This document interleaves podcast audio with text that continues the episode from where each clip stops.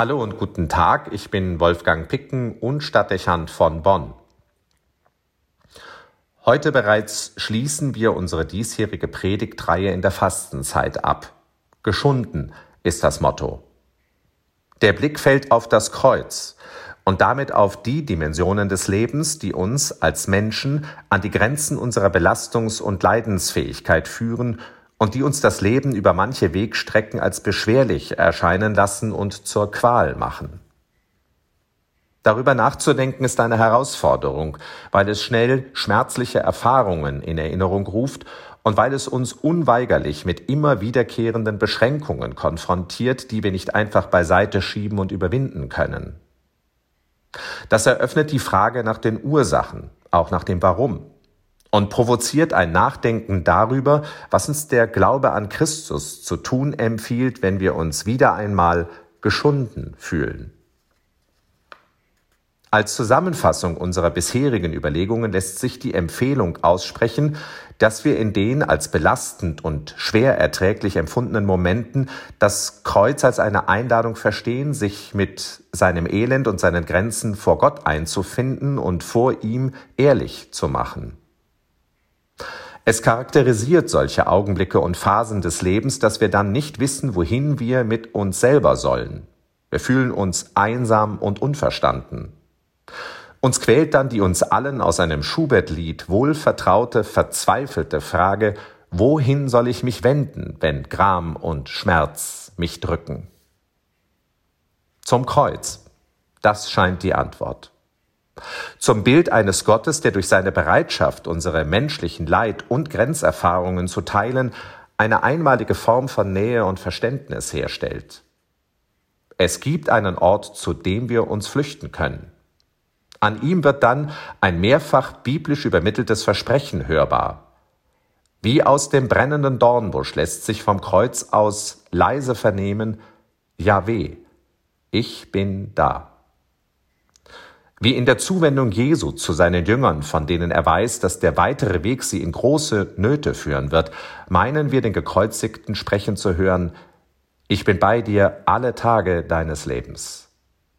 Mit letzter Kraft, so überliefert es die Heilige Schrift, nimmt Jesus im äußersten Empfinden des Geschundenseins selbst seine Zuflucht zu Gott.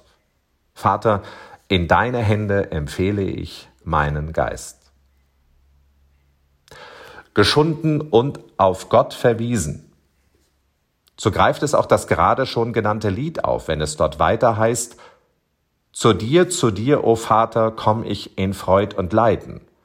Du sendest ja die Freuden, du heilest jeden Schmerz.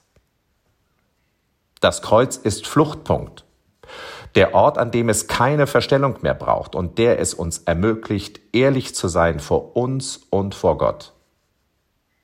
Im Schatten des Kreuzes tritt an die Stelle einer bedrängenden Einsamkeit das Gefühl eines Miteinanders zwischen geschundenem Menschen und geschundenem Christus. Eine aussichtslose Verzweiflung kann sich in das Vertrauen verwandeln, dass es ein Ende der Quälerei geben wird. Ein Hoffnungspunkt. Zweifelsfrei sind es diese Augenblicke, in denen uns das Leben das Glück aus den Händen schlägt und in denen wir mit unserer Unvollkommenheit oder den Grenzen unserer Möglichkeiten konfrontiert sind, die die Frage nach Gott intensiv aufwerfen und den Menschen geradezu existenziell auf ihn verweisen. Dann, um diesen Ort zu wissen, das Kreuz. Und sich ermutigt zu fühlen, vor ihm auszusprechen, was auf dem Herzen drückt und es als Christ in dem eingeübten Vertrauen zu tun, dass Wandlung möglich ist und am Ende die Liebe siegen wird, ist, so empfinde ich es immer wieder, das große Geschenk unseres Glaubens. Ich mag mir nicht vorstellen, was es bedeuten würde, wenn man in solchen Momenten nach dem Ort sucht, zu dem man sich wenden könnte, und keinen findet. Das wird bald die trostlose Realität vieler Menschen sein, die ohne das Wissen um das Kreuz und seine Kraft aufwachsen oder bereits leben. Sicherlich, auch das ist meine persönliche Erfahrung, ergibt sich die entlastende Wirkung des Kreuzes nicht von jetzt auf gleich. Man erlebt sich, wenn man sich ehrlich gemacht hat vor Gott, zuerst im Ringen mit sich selbst und seinem Schöpfer. Man fühlt sich wie der Gekreuzigte, ausgespannt zwischen Hader und Zweifel, lass diesen Kelch an mir vorübergehen, und einem einwilligen und sich der Liebe Gottes anvertrauen. Nicht mein, sondern dein Wille geschehe. Dieses Ringen, das kommt mir als Bild dabei oft in den Sinn, wirkt zuweilen wie der physische Kampf zwischen Jakob und Yahweh am Jabok, von dem im Alten Testament die Rede ist und der über Stunden dauert. Die Auseinandersetzung unter dem Kreuz kann zu ähnlich unschönen Szenen und auch zu Worten führen, die man nicht wiederholen möchte. Sie kostet Kraft. Aber wie sich an der erwähnten biblischen Szene zeigt, darf dieser Streit mit Gott sein. Vielleicht muss es sogar zu ihm kommen, damit sich manches klären und lösen kann. Am Ende führt er zu einer grundlegenden Veränderung im eigenen Leben, zu einem Glauben, einer Hoffnung und einer Liebe, die zur eigenen ganz persönlichen und existenziellen Erfahrungen werden. Jakob heißt anschließend Israel. Und fast möchte ich sagen, wird der Mensch mit diesem Ringen unter dem Kreuz vermutlich erst zum Christen. Nun, das scheint an dieser Stelle noch wichtig zu sagen. Es ist nicht die Inszenierung Gottes, dass wir vom Leben geschunden werden und wir den Weg zu ihm unter das Kreuz zu finden sollen. Wer sich näher betrachtet, was es heißt, wenn wir Menschen an Grenzen geführt werden und welche Formen von Quälerei es in unserem Leben geben kann, muss diesen Gedanken verwerfen. Er ist nicht kompatibel mit einem Gott, der uns Menschen aus Liebe geschaffen hat und das Gute für uns möchte. Der Gott, an den wir als Christen glauben, ist nicht der, der Leiden auferlegt und uns schinden will.